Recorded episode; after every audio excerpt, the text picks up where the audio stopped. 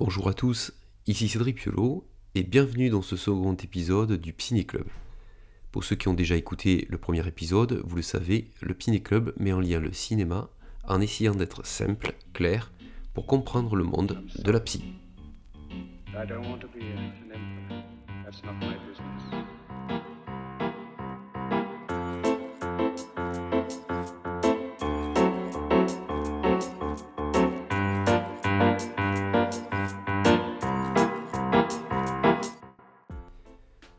Depuis l'Antiquité, les troubles psychiques liés au combat sont connus. En l'an 450 avant Jésus-Christ, Hérodote, le père de l'histoire, relate la vie d'un guerrier athénien Épizélos. Lors d'une bataille, il perd la vue sans avoir été frappé ni de près ni de loin. Épizélos doit faire face à un ennemi de grande taille, pesamment armé et dont la barbe ombrage tout le bouclier. Épizélos est saisi d'effroi en voyant le géant perse en face de lui. Son camarade est tué et il entrevoit sa propre mort. Il convertit alors sa peur sur son sens le plus impliqué, la vue, et il devient aveugle. Dès lors, Epizélos ne verra plus rien d'un monde porteur de menaces. American Sniper nous montre une version de l'histoire de Chris Kyle, militaire de la Navy tué en 2013. Cette version n'est pas si éloignée de l'histoire d'Epizélos. Ces deux soldats étaient atteints d'une maladie appelée l'état de stress post-traumatique. Il est descendu. Bienvenue dans le nouveau podcast du Piné Club qui aura pour sujet le film American Sniper. Attendez, j'ai une, une femme et un enfant à l'extérieur à 200 mètres qui se dirigent vers le convoi.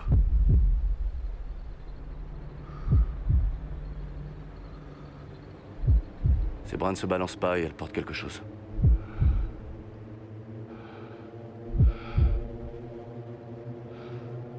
Elle a une grenade, elle a une grenade RKG russe, elle la donne au gamin. Une femme et un enfant Tu les as en visuel, est-ce que tu confirmes? Négatif. À toi de voir. Ils vont te cramer si tu te plantes.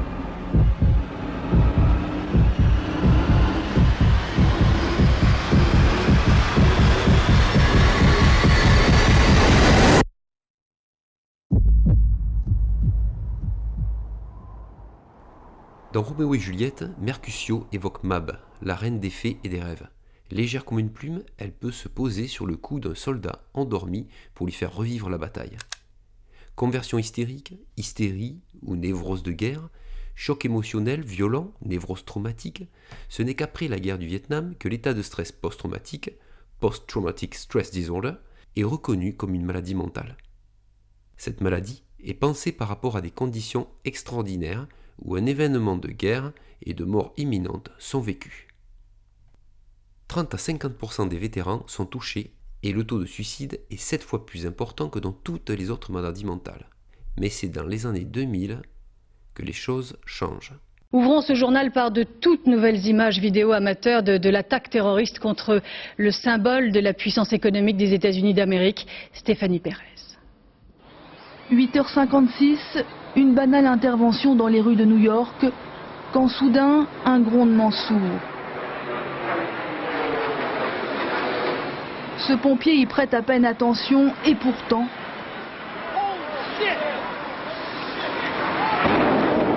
L'impensable vient d'arriver.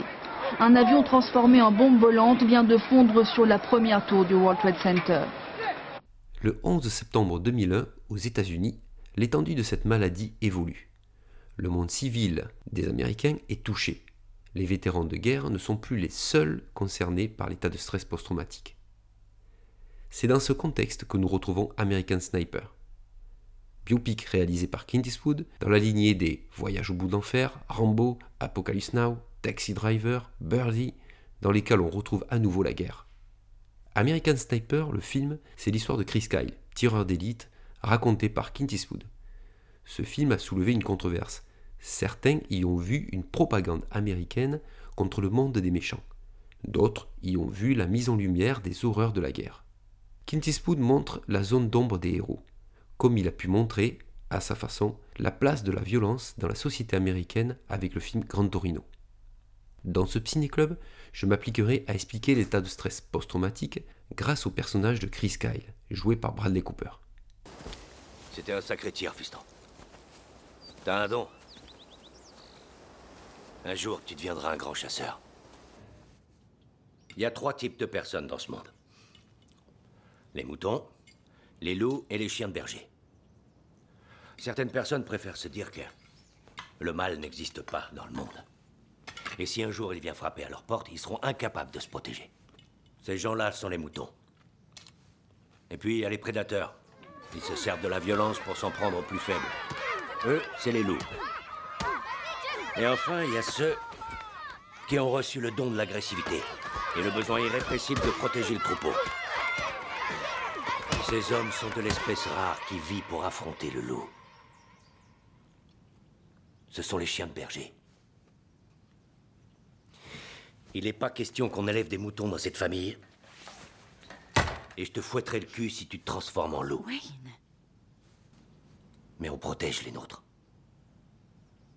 Si quelqu'un essaie de t'attaquer, ou de brutaliser ton petit frère, tu as mon autorisation d'y mettre un terme.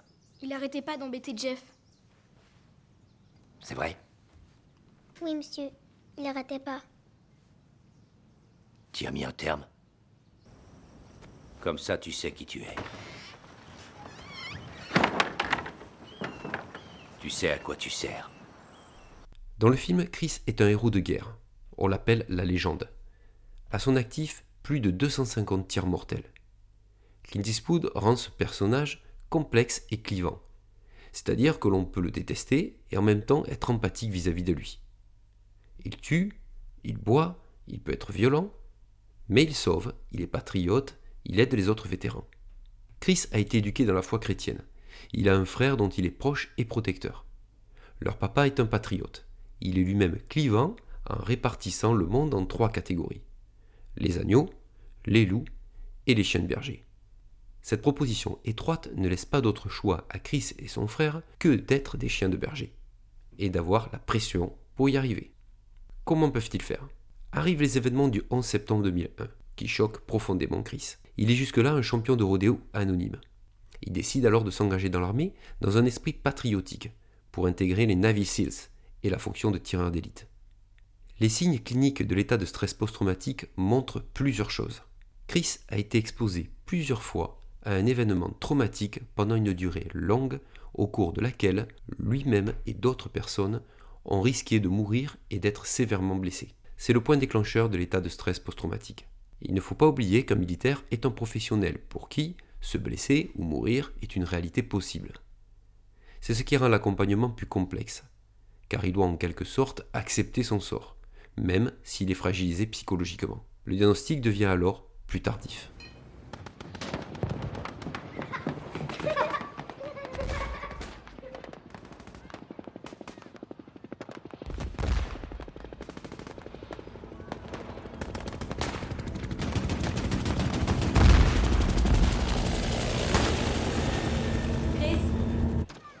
Tu viens, chérie?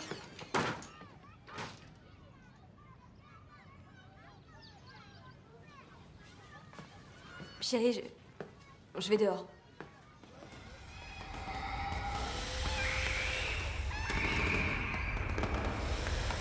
Dans la scène de la télévision, nous voyons ce qu'on appelle un syndrome de répétition. Chris revit involontairement, de manière envahissante, pénible et répétitive, certains aspects de son expérience sur le terrain, qui est devenu traumatique. Ces expériences de terrain où tous ses sens sont stimulés avec une forte intensité génèrent une détresse émotionnelle. On appelle cela des reviviscences. Elles peuvent être nocturnes, il s'agit alors de cauchemars. Elles peuvent prendre la forme de flashbacks, ici Chris agit ou se sent comme si l'événement allait se reproduire, voire se reproduisait. Il perd alors conscience de la réalité ambiante pendant quelques secondes à quelques minutes. Ces reviviscences sont généralement accompagnées de phénomènes physiologiques, comme des sueurs, des tremblements, une respiration rapide, etc. Ce qui est le cas de Chris. Donc en fait, tu m'as piégé. Qu'est-ce que tu veux que je fasse? Tu parles pas? Tu fais comme si tout allait Mais bien tout va bien, je vais bien. Non, tu vas pas bien, Chris. Arrête, t'as une tension qui a... Putain, mais tu te rends compte? T'es à 17 Mon ans, cœur, c'est- on se balade en voiture sur une nationale, il y a du soleil, il fait 22 degrés, je vais bien, d'accord? On est en guerre, il y a des gens qui meurent, personne n'en parle nulle part, c'est comme si ça n'existait pas. On est tous là avec nos portables, à vivre nos petites vies tranquilles, c'est même pas aux infos, et Chris, tout le monde s'en fout. On est en guerre et moi je vais au centre commercial. Je devrais pas être ici. Je devrais être là-bas. Ça Je peux rien commence. faire pour personne. Qu'est-ce qu'il y a? Ça va? Ça commence Merde, bon, d'accord, je fais demi-tour. Mais pourquoi Chris ne retrouve pas refuge et sécurité au sein de sa famille et de son foyer? Chris montre ici ce qu'on appelle un syndrome d'évitement. Il ne parle pas à sa femme, il reste dans son silence. L'évitement des situations, qui rappelle à Chris le traumatisme, est aussi un symptôme clé. Ces stimulations peuvent être des personnes, des lieux, des circonstances qui ressemblent ou sont associées au traumatisme. Chris s'efforce à chasser tout souvenir rattaché au traumatisme, par exemple en buvant de l'alcool ou en évitant d'en parler franchement, comme lors des consultations avec le psy. Les conséquences générées peuvent être très importantes, comme un repli sur soi ou des peurs phobiques. Chris veut rester chez lui et ne veut pas se mettre en contact avec le monde extérieur. Mais aussi, Chris cherche à se reconfronter au terrain, pour lui permettre de contenir son anxiété qui est prête à l'envahir.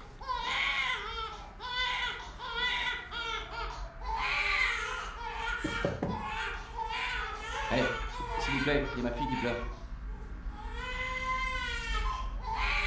C'est ma fille qui est là, je crois qu'elle pleure. Vous vous occupez d'elle, s'il vous plaît Excusez-moi. Hé vous allez où là? Hé Hé, vous vous occupez de ma fille, s'il vous plaît? Hé Hé Occupez-vous de ma fille immédiatement Chris est devenu irritable. C'est un symptôme souvent rapporté par les patients. Tout devient insupportable et invivable. Le bruit, la foule, certaines situations du quotidien. Par conséquent, les accès de colère de Chris impactent les relations avec sa famille. Autre point significatif dans le comportement de Chris, c'est son hypervigilance. Le moindre bruit provenant de distributeurs avec lequel son fils joue peut être interprété comme une menace. Cela s'accompagne fréquemment de problèmes de concentration et de mémoire. Super ton PowerPoint, mon pote. Merci, Biggles. Faut toujours qu'il trouve un truc à dire, cet enfoiré. Cette Bible que t'as là, elle est par balle Quoi, celle que je mets là? Ouais, parce que je t'ai jamais vu l'ouvrir. Je pensais. Dieu, le pays, la famille, c'est ça T'as un dieu? Si j'ai un dieu, tu me fais quoi, là? Tu sais, quand j'étais petit en Oregon, il y avait une clôture électrique autour de la maison. On la prenait à pleine main pour voir qui tiendrait le plus longtemps. La guerre me donne la même impression. Tu prends des coups de jus plein les os et t'arrives plus à t'accrocher à rien d'autre. Eh, tu préfères passer ton tour? J'ai juste besoin de croire en ce qu'on fait ici. Le mal est ici, on l'a vu. Ouais, il est partout le mal. Attends, tu veux que ces fils de pute se pointent à San Diego ou à New York? On protège plus que ce désert de sable. D'accord. Allons tuer cet enfoiré. Tiens bon, Mac On y va, mon pote, je te tiens, vieux, je te tiens Regarde-moi, regarde-moi Je te tiens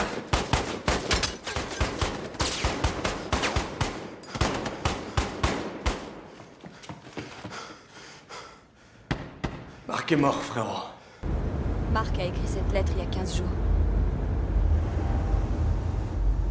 Il t'avait parlé de tout ça?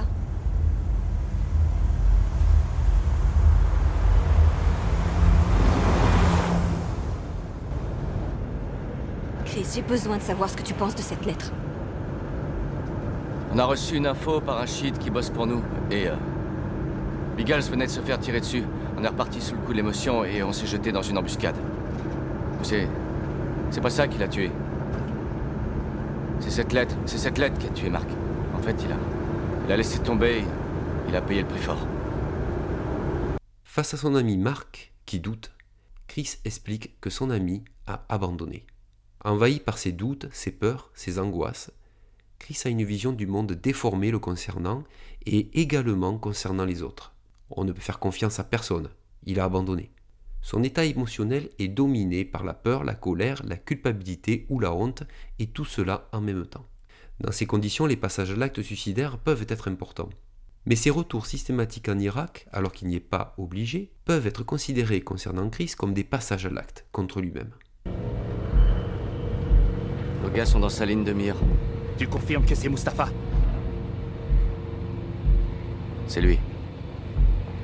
Oh, c'est lui. À toi de voir, Chris. La section d'intervention sera pas là avant 20 minutes, laissez tomber, putain de merde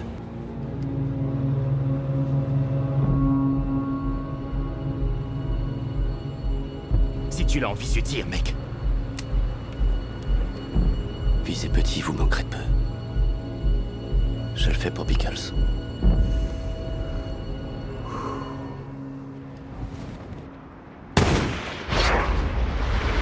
Mustapha a un rôle important dans le film. C'est un personnage qui n'existe pas et qui a été inventé pour le film. Mais il symbolise et cristallise toute la tension et la pression que subit Chris. Il renforce le statut de héros de Chris. Mustapha est sombre, habillé en noir, se déplaçant la nuit. Chris est clair, habillé en beige, se déplaçant le jour. Il justifie les différents retours au combat de Chris pour venger ses compagnons. Il est excellent au tir, ce qui rend Chris encore plus héroïque. Non, ce qui me hante, c'est tous les gars que j'ai pas pu sauver. Vous savez, je préférerais être là-bas, mais j'y suis pas. Je suis ici, j'ai lâché. Vous auriez aimé sauver plus de gars? Oui, docteur. Vous pouvez vous balader partout dans cet hôpital. On a plein de soldats à sauver. Mhm. Vous venez faire un tour? D'accord. Je fume toujours. Et je peux pas trop me le reprocher parce que ça a sauvé ma main droite. Comment ça? Quand on m'a fait sauter, j'avais les, les deux mains posées sur le bas du volant et, et juste avant que l'explosion se produise, j'ai retiré ma main, j'ai pris une cigarette, je l'ai mise dans ma bouche. Au moment où je l'allumais, l'explosion s'est produite et il y a tout le bas du volant et ma main gauche qui ont disparu. Et j'ai eu la chance de garder ça, même si ça a bousillé ma main droite, mais Ouais. je l'ai encore. Et tu fumes toujours? ouais, je fume toujours. La dernière partie du film nous permet de voir un Chris plus détendu, mais plus fragilisé aussi. Il lâche prise et trouve une place dans l'accompagnement de ses pairs, les vétérans de guerre. Ce travail est une résilience pour lui.